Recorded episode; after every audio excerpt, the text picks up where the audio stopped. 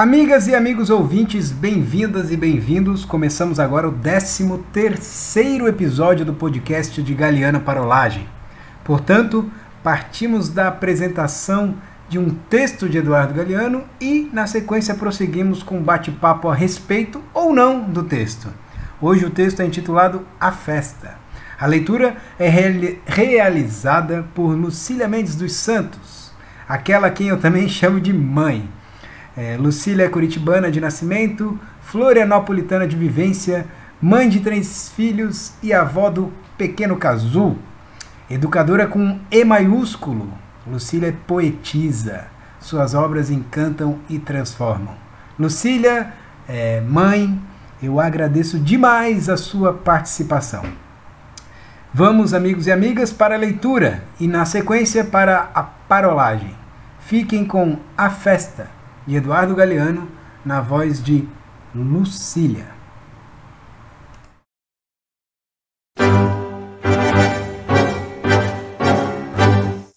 A festa. Há alguns povoados e vilarejos do Brasil que não têm igreja, mas não existe nenhum sem campo de futebol. O domingo é o dia em que os cardiologistas de todo o país trabalham mais. No domingo normal, Qualquer um pode morrer de emoção enquanto se celebra a missa da bola. Num domingo sem futebol, qualquer um morre de aborrecimento.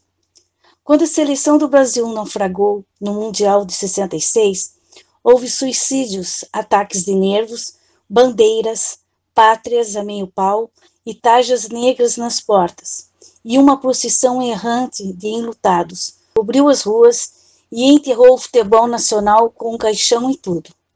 Quatro anos depois, o Brasil ganhou pela terceira vez o campeonato mundial. Então, Nelson Rodrigues escreveu que os brasileiros deixaram de ter medo de serem levados pela carrocinha e foram todos reis com o manto de arminho e a coroa erguida. No Mundial de 70, o Brasil jogou um futebol digno do gosto pela festa e da vontade de beleza de sua gente.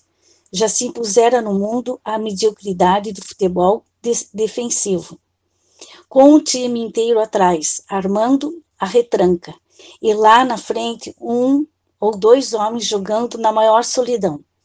Já tinham sido proibidos o risco e a espontaneidade criadora. E aquele Brasil foi um assombro. Apresentou uma seleção lançada na ofensiva, que jogava com quatro atacantes. Jairzinho, Tostão, Pelé e Rivelino, que às vezes eram cinco e até seis, quando Gerson e Carlos Alberto chegavam de trás, no final, esse trator pulverizou a Itália. Um quarto de século depois, semelhante audácia seria considerado um suicídio no Mundial de 94. O Brasil ganhou outra final contra a Itália, ganhou na cobrança de pênaltis, depois de 120 minutos sem gols. Não fosse pelos pênaltis, as metas teriam continuado invictas por toda a eternidade.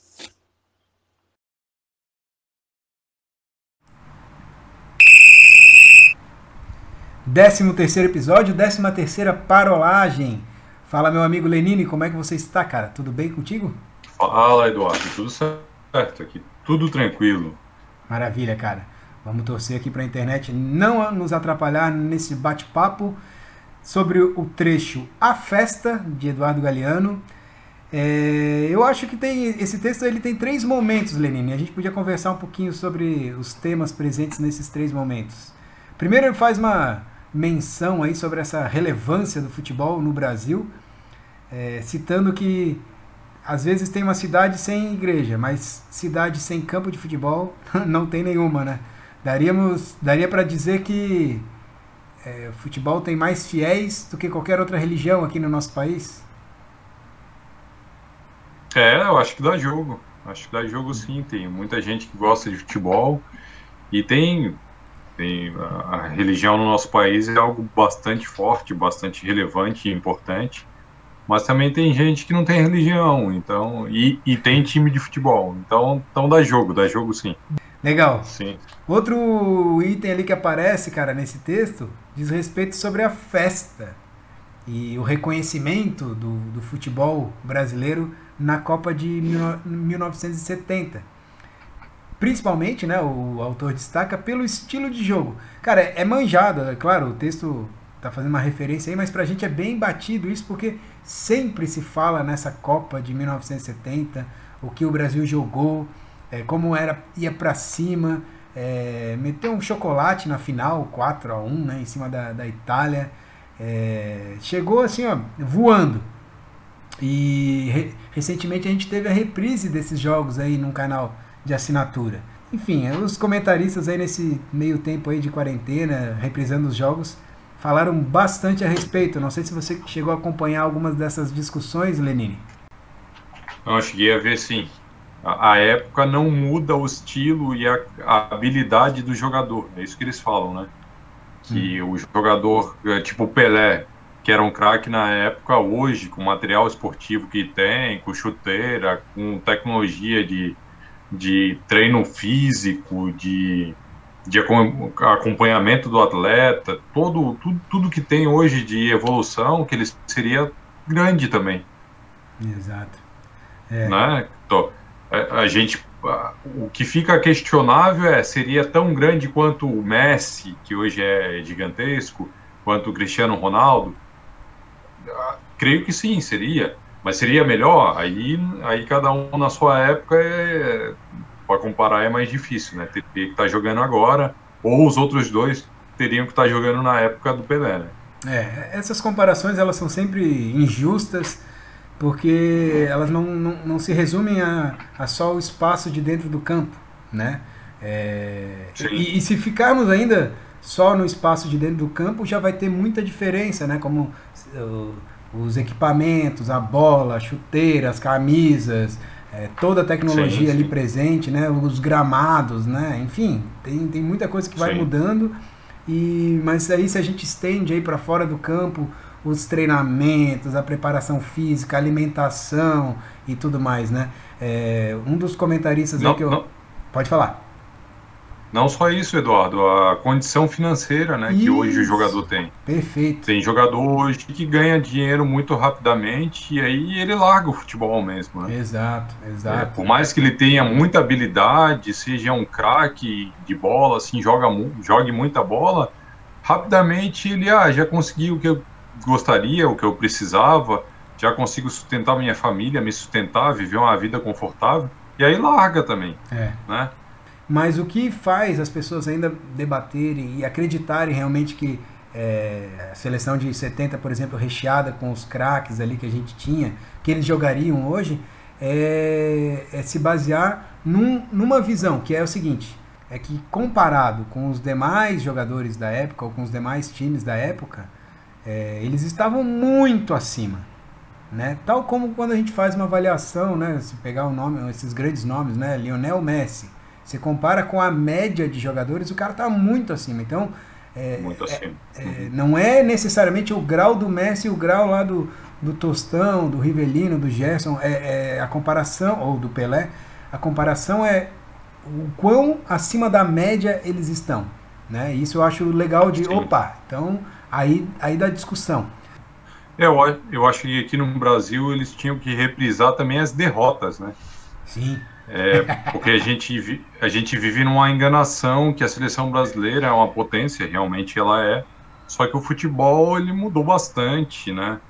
E se tu comparar o futebol com o futebol europeu, é, não tem nem comparação hoje, né? Então, tu botar a Copa, o jogo da Copa do Mundo de 94, onde o Brasil foi campeão, ou Copa América, eles botam alguns jogos da Copa América, né, que foi vitórias mais recentes do Brasil, é, fica muito fácil de enganar a população em relação ao futebol que a gente acha que é grandioso ainda, né? Só que faz anos que a gente não, não, não faz bonito em Copa do Mundo, né? Uhum. É, você falou do Brasil ser grande, talvez a gente seja uma. A gente, a gente tem uma potência na qualidade de jogadores. Agora, em relação a times, a equipes, aí a gente está deixando a desejar aí nessa coletividade, nesse jogo tático, né? Essa, coisa que a gente observa em outros times que não, não possuem qualidade de jogadores que a gente tem, mas que conseguem jogar bem, né? É, sim, sim. Você citou, Lenine, o, a seleção de 94, e é uma das passagens também, talvez o terceiro momento aí desse trecho do Eduardo Galeano, é quando ele fala desse título morno de 1994, que ao contrário daquela seleção que ia para frente com vários atacantes, todo mundo indo para o ataque, é, 1994 a seleção ganha ao estilo Parreira, um futebol mais cadenciado, é, lento, para quem assistiu a, a, reprise também nesse período de quarentena. É, e que ele até brinca que se não tivesse os pênaltis não sairia nenhum gol. E a sensação para quem assistiu a partida fica um pouco por aí também, né? Para pensar ali no, na Copa de 70, né, que a seleção jogava para cima, e aí compara a de 70 com a de 94, que é um time muito mais atrás, esperando o adversário ou jogando mais retrancado, certamente a diferença é gigantesca. Mas será que a França da última Copa ela jogou dessa forma? Será que a Alemanha que veio aqui no Brasil e é, fez sete em cima do Brasil jogou retrancado? Uhum. Não sei. Eu não sei se, se ah, é realmente dessa forma, foi realmente desse jeito. A gente vê a vida com um pouco de nostalgia, assim, que ah, o, o antigo era melhor, na época era desse jeito e hoje em dia não é. Eu não sei, eu acho que o futebol brasileiro ficou para trás, mas o futebol mundial não é um futebol retranqueiro. Uhum. E, mas aí deixa eu te fazer uma pergunta, já que teve o, o título do episódio aí é a festa, e a gente está falando de títulos, é, de, é, de 70 a gente não pôde acompanhar, mas é de a Copa de 1994. Conte-nos, Lenine, onde você estava e como você comemorou esse título, se é que comemorou. Cara, eu estava no Rio de Janeiro, é, todo mundo tava de rosto pintado, assim, todo mundo tava de camisa da seleção. Eu lembro do.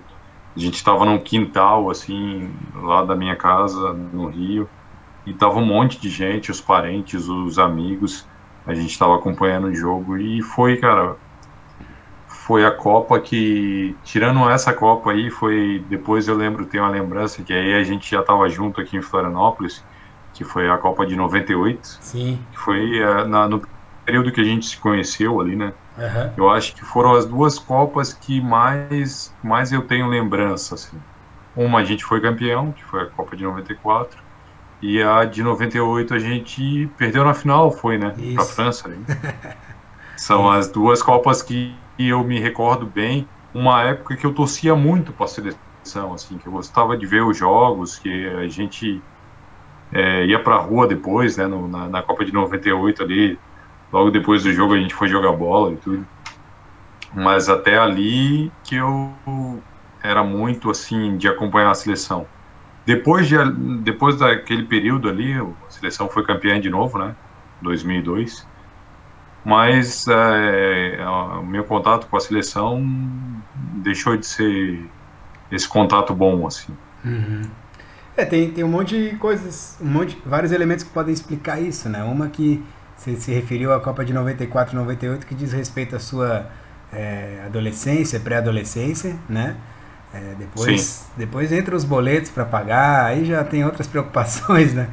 A Copa de 2002, apesar da gente ganhar, ela foi na, no Japão e Coreia, foi aquela Copa da, da madrugada, já tinha outro, né? Não, não foi que nem a, a, nos Estados Unidos em 94 e a da França, principalmente em 98, que terminava o jogo, era, sei lá, 6 horas da tarde, 7 horas da tarde aqui, a gente, putz, aí que ia para fazer a festa, né? Se terminava sim, o jogo sim. no Japão, era dava 8 horas da manhã, dava 10 horas da manhã, aí você tinha que seguir o dia como normalmente.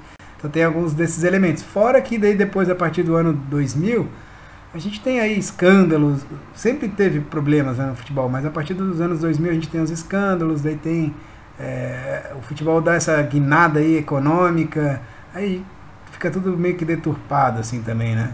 Então talvez. Não, e tem um monte de jogador sem interesse é. em, em a seleção, acima do peso, tem, tem é, seleções mal, bem mal treinadas. Né? Tem, tem um monte de coisa em relação a isso. Né? É. E aí tu perde o encantamento mesmo pela, pela seleção. A própria identificação com os jogadores, né? Porque em 94 a gente ainda tem bastante jogadores que atuavam no Brasil. Né? Claro, já tinha vários que tinha experiência internacional, mas a pegada ainda no futebol brasileiro era enorme, né, cara? Então é, tinha essa identificação com o time, né? Com os times, aí o, o jogador. Eu lembro, inclusive, que é, no, no, campeonato, na, o álbum de figurinhas do Campeonato Brasileiro ali de 94 ou de 95, de 94, ele vinha marcado quais eram os jogadores que foram tetracampeões, assim.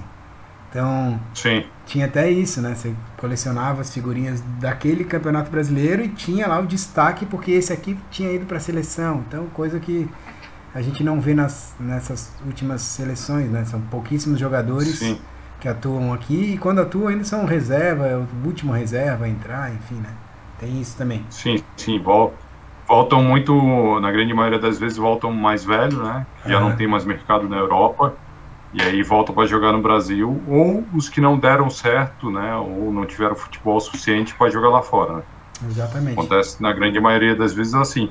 Mas a questão dessa identificação com a seleção, de ah, não estava no Brasil, está jogando lá fora, eu já vejo também algo como assim meio, meio, uma besteira, exemplo assim, porque tu pega um jogador croata, um jogador croata tipo Modric, que joga no, no Real Madrid. Esse jogador aí, ele deve ter jogado bem pouco na Croácia, em times da Croácia. Ele já está na Espanha há muito tempo, né? É, a identificação com ele é mais com o time espanhol do que com a própria seleção. E na última Copa do Mundo foi até a final jogando e se dedicando fisicamente, querendo estar lá e querendo representar a seleção. Então, não tem desculpa, né? Você vê um Ronaldo gordo, né? né? Sem muita vontade, sem treinar, indo para a seleção acima do peso, o outro querendo ir para balada, é festa em vestiário, mulherada, bebida. É, é, é, é, outro, é outro jeito de ver as coisas, né?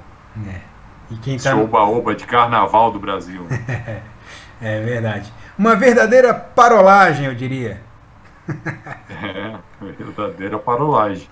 Beleza, Lenine. Acho que podemos encerrar esse assunto de festa por aqui. E, Sim. e aí a gente, a gente se fala aí no, no próximo episódio. Maravilha? Maravilha, irmão. Um abraço. Beleza, um abraço para todo mundo aí. Até a próxima parolagem.